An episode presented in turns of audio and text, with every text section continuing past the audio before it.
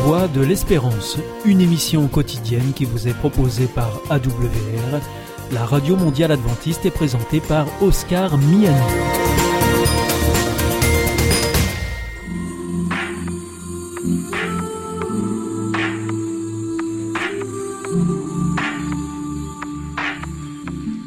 L'instant Bible.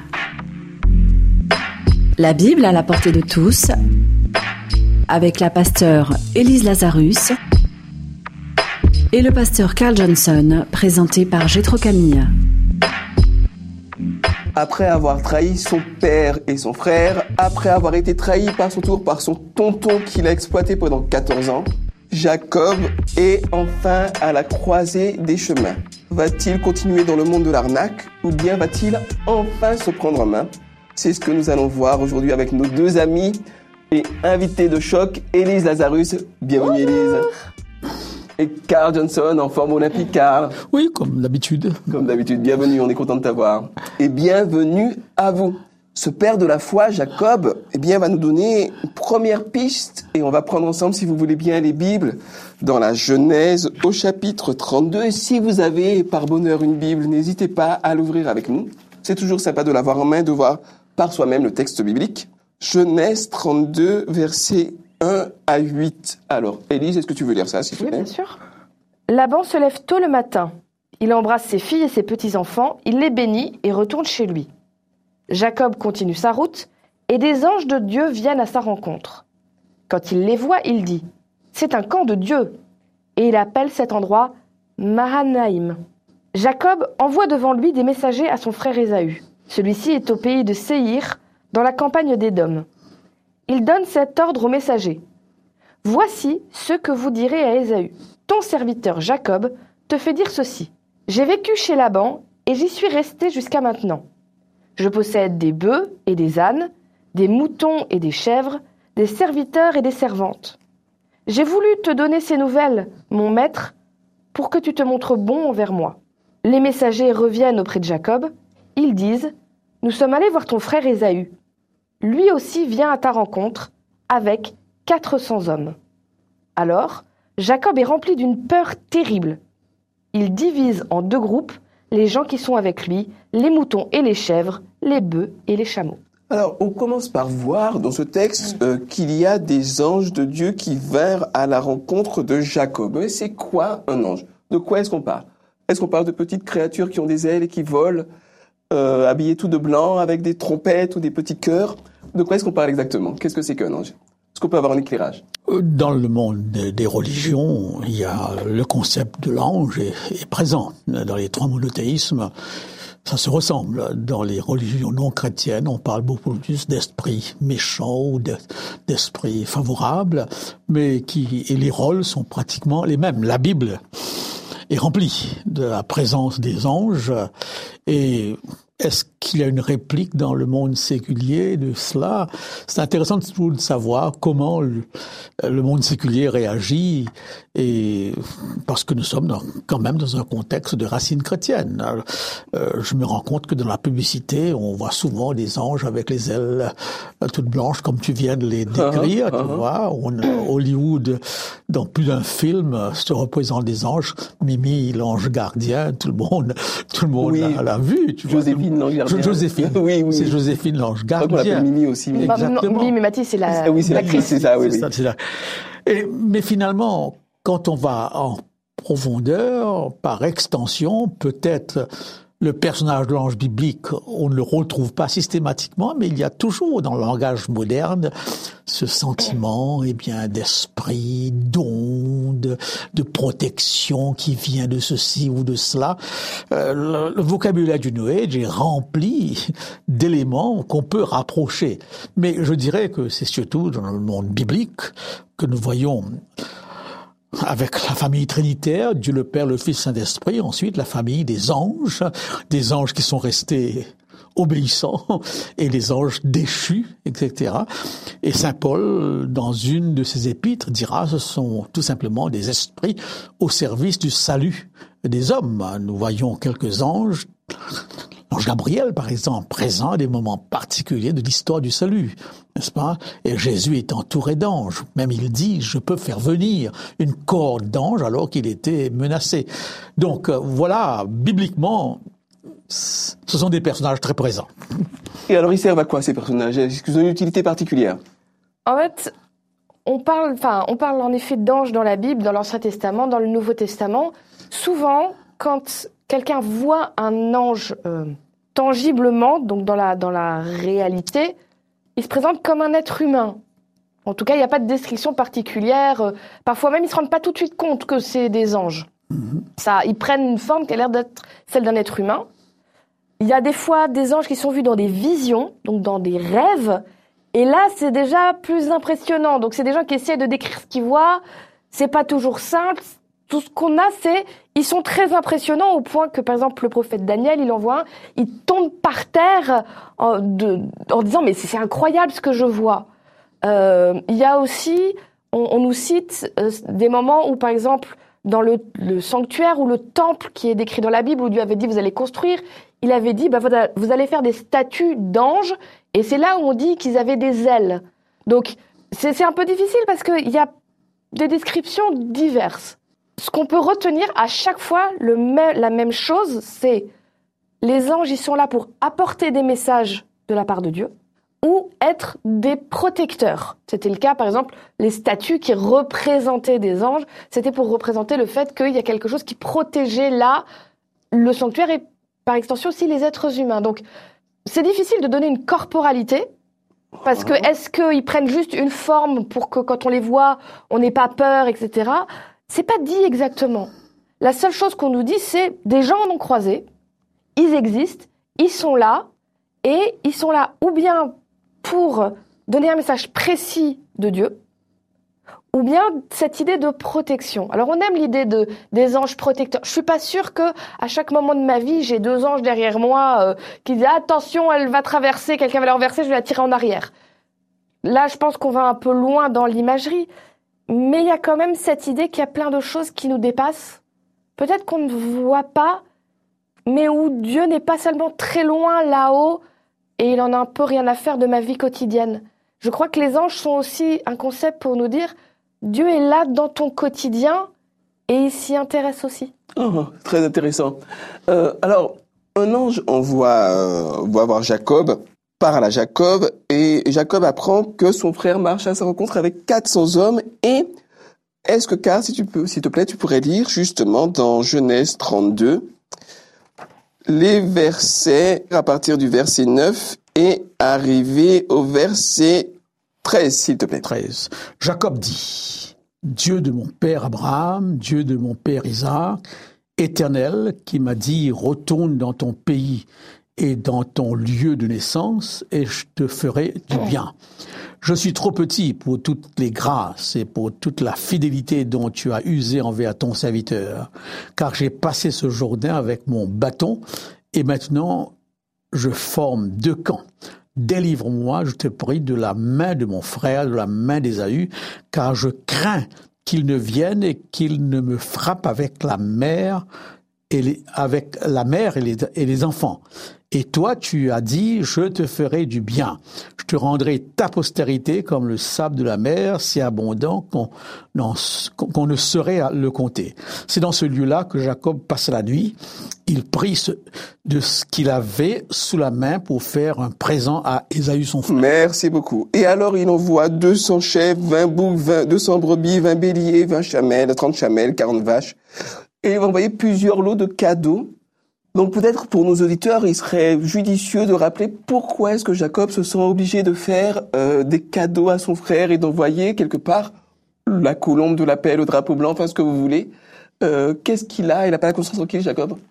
J'aurais tendance à croire qu'il a gardé toujours au fond de lui un sentiment, eh bien, de malaise par rapport à son frère et là, on a un peu l'impression qu'il a toujours une image de d'Ésaü qui qui va va se venger et qui va et, quand il apprend qu'il a qu'il vient avec 400 hommes, eh bien dans, dans, sa tête il vient eh bien mettre les choses au point, ça. Et c'est là qu'il adopte encore une attitude qui n'est pas loin à mon point de vue, de son, de, sa, de son tempérament, de tromper ou d'acheter les autres, parce qu'il va tout faire pour amadouer.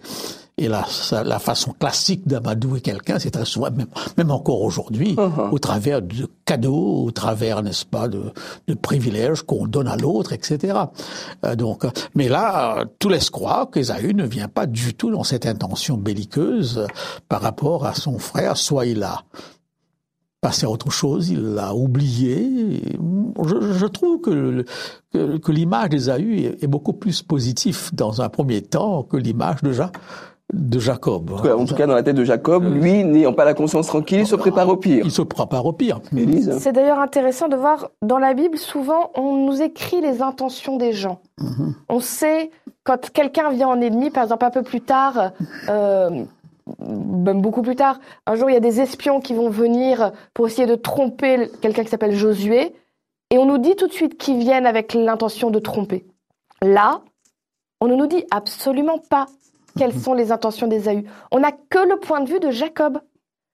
Et Jacob, bah, quelque part, il a trompé son frère, il a trompé son père à l'époque, hein. euh, il a agi de façon malhonnête. Et je crois que quand on agit comme ça, on porte le poids avec soi.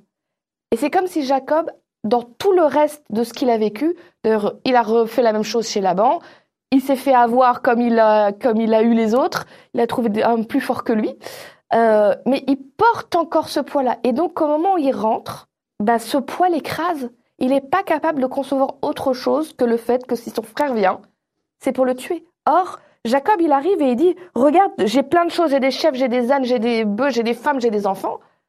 Ça se trouve, Isaïe dit, bah, je viens avec 400 hommes, juste parce que toi, tu as, as, quelque chose de grand, je veux te montrer que moi aussi, j'ai réussi sois tranquille, j'ai plein d'hommes. C'est une possibilité. C'est une possibilité. il aurait pu le lire comme ça. Mhm. Il choisit de le lire. Il vient me tuer. Donc, je vais essayer de négocier ma vie. Mais personnellement, je pense que si Esaü avait vraiment voulu le tuer, pardon, à il le tuer, il prenait tout. Oui. Il n'avait pas besoin des cadeaux. Oui, oui. il s'appropriait tout simplement tout ce qu'il aurait pu par la force. Esaü aurait pu dire il m'a volé mon droit d'aînesse, il m'a volé euh, presque il m'a volé mon père, ma mère, enfin voilà, tout ce qui lui appartient devrait être à moi, donc je le prends par la force. Et donc les cadeaux ne servent à rien. C'est pour ça d'ailleurs que Jacob sépare en deux en disant si tu les premiers avec les deuxièmes on s'enfuit. Je perdrai de la moitié de mes enfants et de mes biens, mais bon, je sauverai le reste. C'est mieux que rien. Donc il est vraiment dans le dans une vision extrêmement négative même de lui-même. Il ne voit pas comment il aurait pu être pardonné.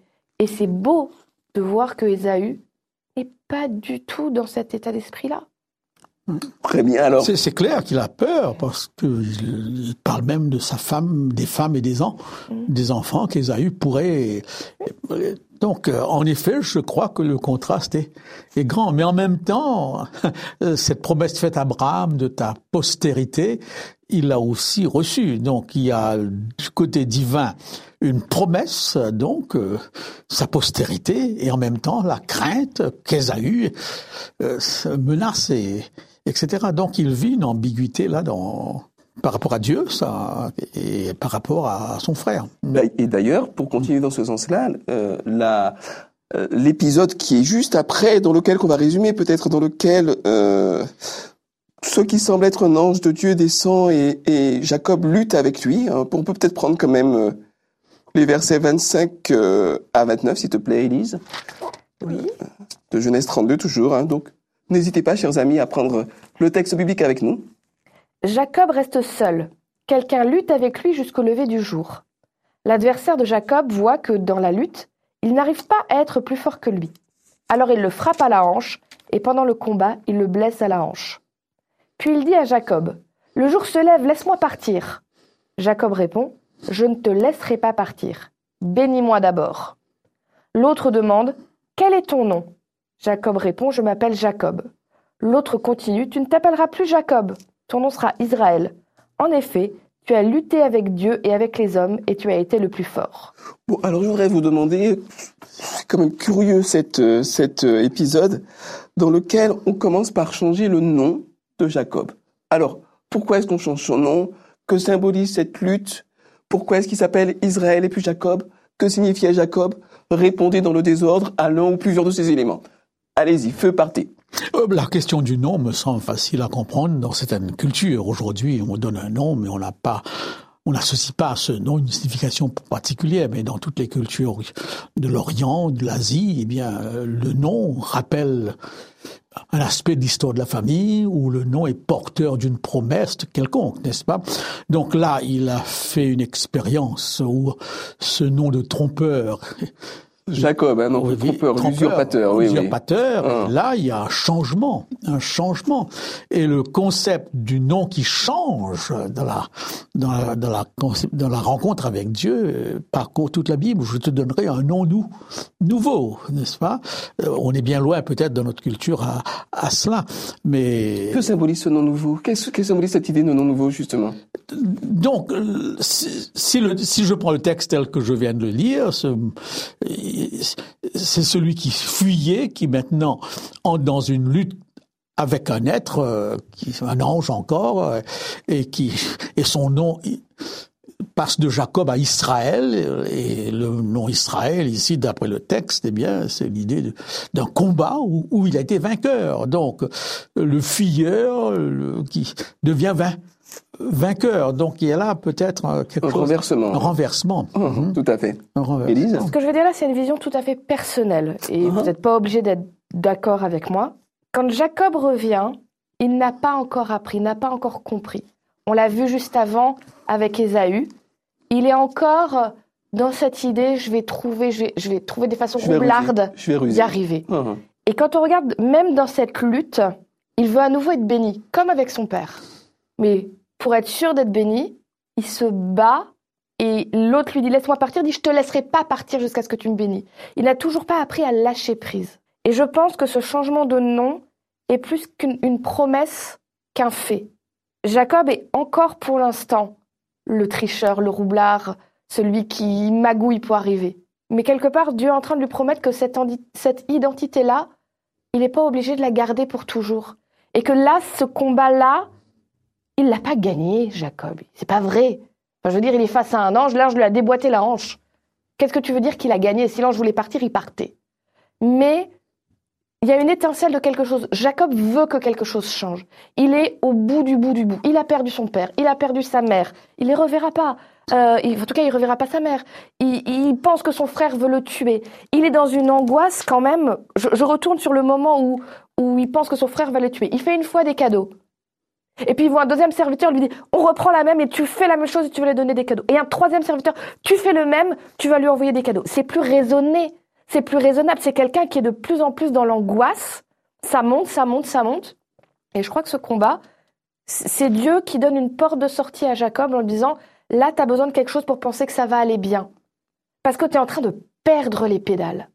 Donc, tu vas avoir ce combat, tu vas t'accrocher à quelque chose, tu es toujours toi-même, tu es toujours incapable de juste lâcher prise. Je vais t'aider à apprendre à lâcher prise étape par étape, je te le promets. Tu ne seras plus Jacob, tu vas devenir Israël.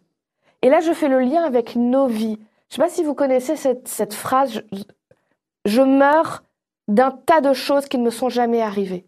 Tu veux expliquer un petit peu cette phrase? Nos angoisses, 90% de nos angoisses sont sur des choses qui ne se passeront jamais parce qu'on se fait les pires scénarios dans la tête et ça monte, ça monte. Surtout pour les personnes qui ont tendance à l'angoisse. Ça prend une place énorme et écrasante. Et je pense que Jacob était un grand angoissé. Ce qui explique qu'il essayait de trouver des moyens euh, de faire baisser l'angoisse en disant je vais trouver un moyen pour que ça passe et être sûr et être tranquille.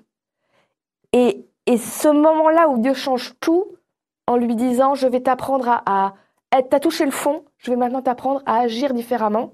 Dieu veut le proposer dans nos vies aussi. Alors on va pas combattre un ange, hein, on va pas euh, euh, faire faire de la lutte, mais, mais ce fait de Dieu qui te dit c'est pas une fatalité ce que tu ressens pour l'instant.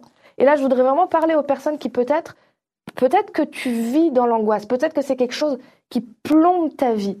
Dieu veut t'apprendre, veut être avec toi pour t'apprendre à être moins dans l'angoisse. Et je sais que pour moi c'était un vrai problème. Je suis j'étais une enfant extrêmement angoissée avec un besoin de perfection constant. Et à quel point c'est un, soulagement, une respiration profonde d'apprendre avec Dieu que ça va aller. Si tu te trompes, si tu tombes, c'est pas grave. Dieu sera avec toi pour t'aider à te relever et continuer à avancer. T'as pas besoin de trouver des chemins dérivés pour que ça passe quand même. Suis la voie que Dieu propose, suis tes valeurs et il va être avec toi et tu vas pouvoir arrêter d'angoisser tout le temps. Et c'est suite à ça que Jacob a vraiment commencé à changer. deux approches très intéressantes et complémentaires. Merci beaucoup. Merci de nous avoir suivis. Nous avons plaisir à partager ces moments avec vous. Nous vous disons à très bientôt. Au revoir. C'était l'instant Bible avec la pasteur Élise Lazarus et le pasteur Carl Johnson, présenté par Gétro Camille.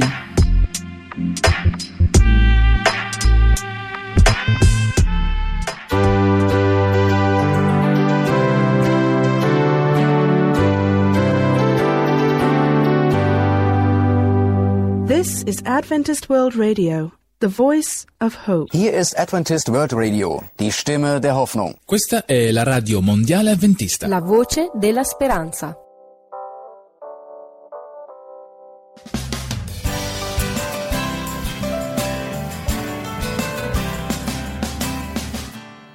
Tu promesa me acompaña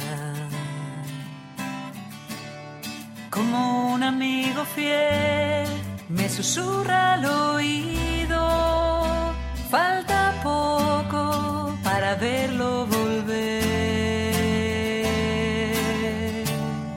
Tu promesa me da fuerzas, es un faro en la tormenta que me empuja a luchar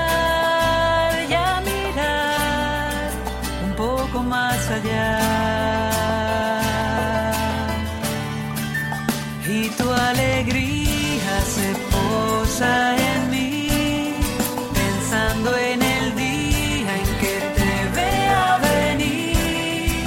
La muerte, el dolor dejaremos atrás. Tu ley de amor triunfará al final. Tu promesa me sostiene. En el medio del dolor, ella brilla más fuerte y me cuenta que hay un mundo mejor. Y yo sigo esperando, y diciendo a los demás que esta vida es un soplo y que pronto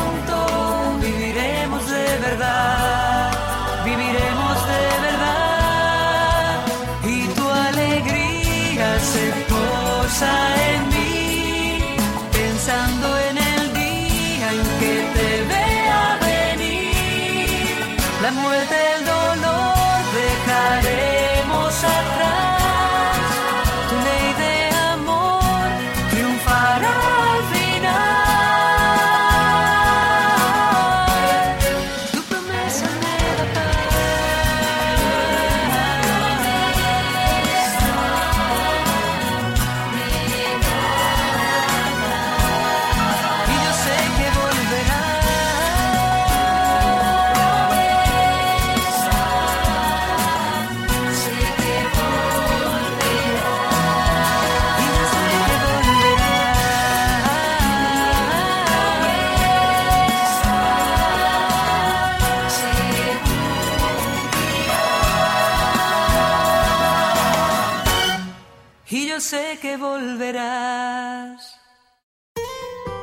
Grace Notes, un rendez-vous hebdomadaire proposé par Bill Note et Yves et Sylviane Santi pour la version française.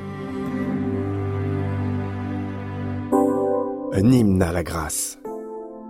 Il est difficile de chanter la grâce libératrice quand tout ce que nous connaissons, ce sont des chants sur l'effort. Nous reprenons en chœur des qualités conçues pour nous faire grimper toujours plus haut. Des chants sur le courage, sur le risque et la foi. Mais nous découvrons ensuite que nous manquons cruellement, tristement de ces trois qualités. Nos promesses sont des cordes faites de sable. Notre discours interne mène au doute critique sur nous-mêmes. La culpabilité implacable assèche nos langues. Mais il existe un hymne à l'espoir. Et oui, il s'agit bien du Seigneur. Nous avons entendu un son joyeux. Jésus sauve, Jésus sauve. Les plus beaux chants commencent avec lui et finissent avec lui. Et il est dans chaque note entre les deux. Nous chantons son succès, pas le nôtre. Sa compassion, pas nos plans. Crier le salut complet et libre sur les plus hautes collines et dans les grottes les plus profondes. C'est notre chant de victoire. Jésus sauve, Jésus sauve. Restez dans la grâce.